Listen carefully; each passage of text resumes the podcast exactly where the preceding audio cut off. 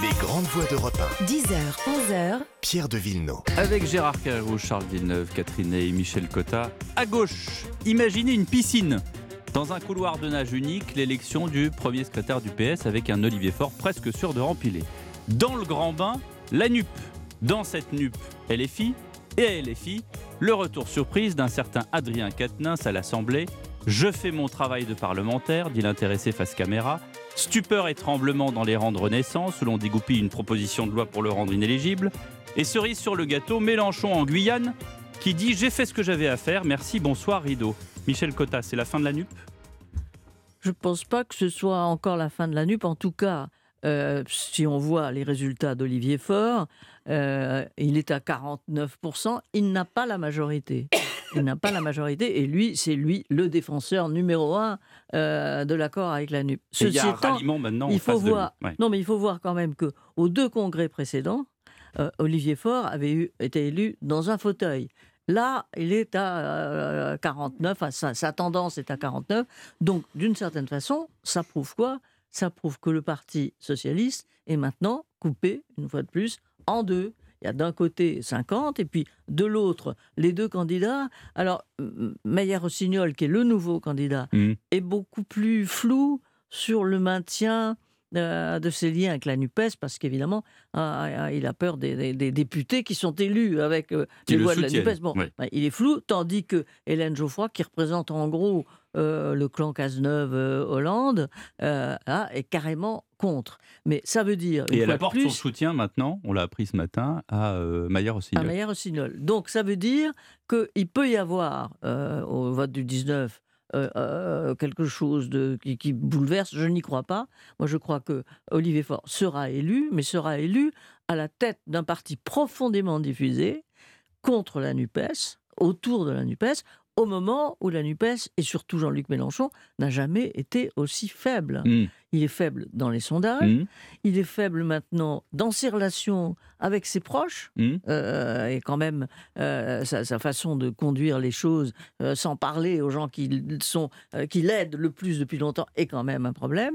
Il est menacé à l'intérieur par Ruffin. euh, qui est Mm. beaucoup plus Oui. habile, euh, Qui attend qu'on- son qui est tour. beaucoup plus habile qu'on le croit. Par conséquent, la, la Et puis NUPES, dans le et puis dans l'intérêt des téléspectateurs, puisque l'émission en Alors, Guyane euh, a a, été fait- quand même voilà a été voilà, quand même un bide. 1 euh, million 03 euh, téléspectateurs, 1 million 30 000 pour parler français téléspectateurs, 5,3% de part de marché. Ça veut dire que le, le- le charme, entre guillemets, de Mélenchon sur la gauche est en train de s'émousser vraiment Mm. sérieusement. Ça n'empêche pas qu'un parti coupé en deux, comme le Parti Socialiste à la veille d'un congrès, euh, c'est pas une réussite pour Olivier Faure. Gérard Carreau. Oui, alors il y a deux choses, à, à mon avis, à distinguer. Il y, a, il y a Mélenchon en tant que tel, en tant que leader politique, avec quel avenir, et puis il y a la NUPES.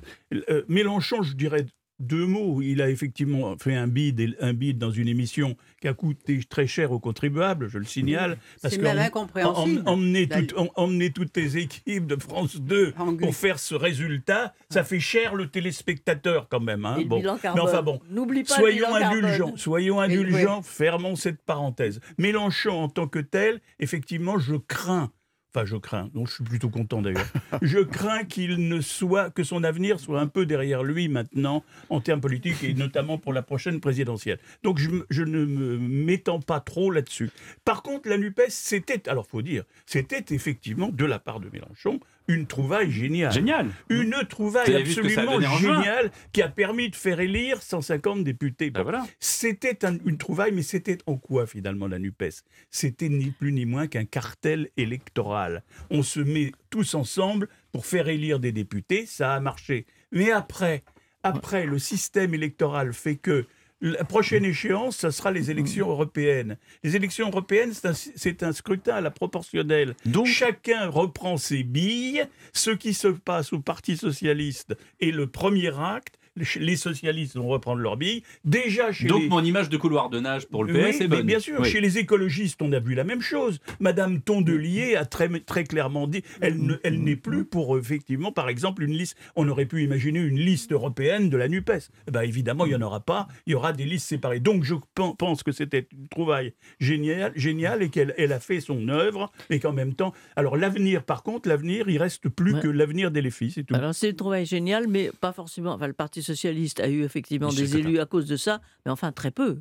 Très peu. Oui, mais enfin, il en aurait eu encore beaucoup moins. D'accord, mais le- le tout le bénéfice c'était pour la NUPES. Mais Mais tout, voilà. je crois que, bon, vous avez tout dit, je suis d'accord avec vous, mais euh, je crois que là, il y a. Mélenchon a pensé, parce qu'il en avait marre d'aller à Marseille, ça le fatiguait, bon, c'est bon. Et donc il a pensé qu'il pouvait diriger de l'extérieur uniquement par son verbe, qui était celui qui, qui vitupère, qui déblatère, qui braille, qui gouaille, qui raille, qui amusait, et qui à la fois attirait. Mais on voit que maintenant, il s'est passé quelque chose, le score, c'est qu'il ne crée plus ni l'attention, ni Ouais. l'attention et l'apostrophe. Il aurait y a pu quelque envoyer un chose qui est en hologramme à train-. Comment Il aurait pu envoyer un hologramme oui, il aurait pu, voilà. Et donc, euh, c'est vrai que y a, les modes passent, et, dans, et nous sommes dans une période de zapping, et il est atteint par, euh, voilà. Par le zapping. Je- Villeneuve. je- Bon, enfin, euh, je, vous rappelle, camarades, qu'on a enterré Mhm. euh, une cinquantaine de fois euh, Mélenchon. Ah, c'est Rasputin, Mélenchon. Oui, Oui. et il est toujours là. Alors, euh, Oui, je ne sais pas s'il faut oui. l'enterrer définitivement, mais Non, mais- attendons quand même que l'absolution soit donnée. Bon. Non, Ah, ceci étant, pardon, on signale mot. simplement qu'il y avait 22 000 votants seulement euh, chez les socialistes, hein. c'est-à-dire beaucoup plus que chez les Verts, mais beaucoup moins qu'au Rassemblement national. Et au Et fond, beaucoup euh, moins qu'aux républicains. voilà, donc euh, euh, ça prouve quand même euh, que tout ça se fait sur un, un fond Mm. euh, de déstabilisation et d'ensablement du Parti socialiste. Mais où vont se reporter Il y a juste un mot que je voulais dire, je ne l'ai pas dit, c'est où vont aller ceux qui avaient été bluffés par la NUPES? Il y, a- il y a deux blocs Mm. qui étaient forts dans Mhm. le vote de la présidentielle en faveur de Mélenchon, qui est arrivé en troisième position. C'était le bloc d'un certain nombre de jeunes des villes, de Mhm. jeunes urbains éduqués, des gens de 22, Bah, cherchez 23 pas. ans, qui ont, cinq- qui ont bac plus Mais 5, cherchez etc. pas, Ouais. pas. Et Ils des vont aller chez les Verts. Ils vont aller chez les Et des Verts. Et je vous banlieues. laisse. Et, et deuxièmement, le bloc identitaire, le bloc identitaire musulman, puisque 70% d'après les études de cet électorat musulman a voté ça, pour, le- pour, pour LFI lors de la présidentielle. Ça, c'est 10h37. intéressant à Dans un instant, on parle de l'Ukraine. À tout de suite.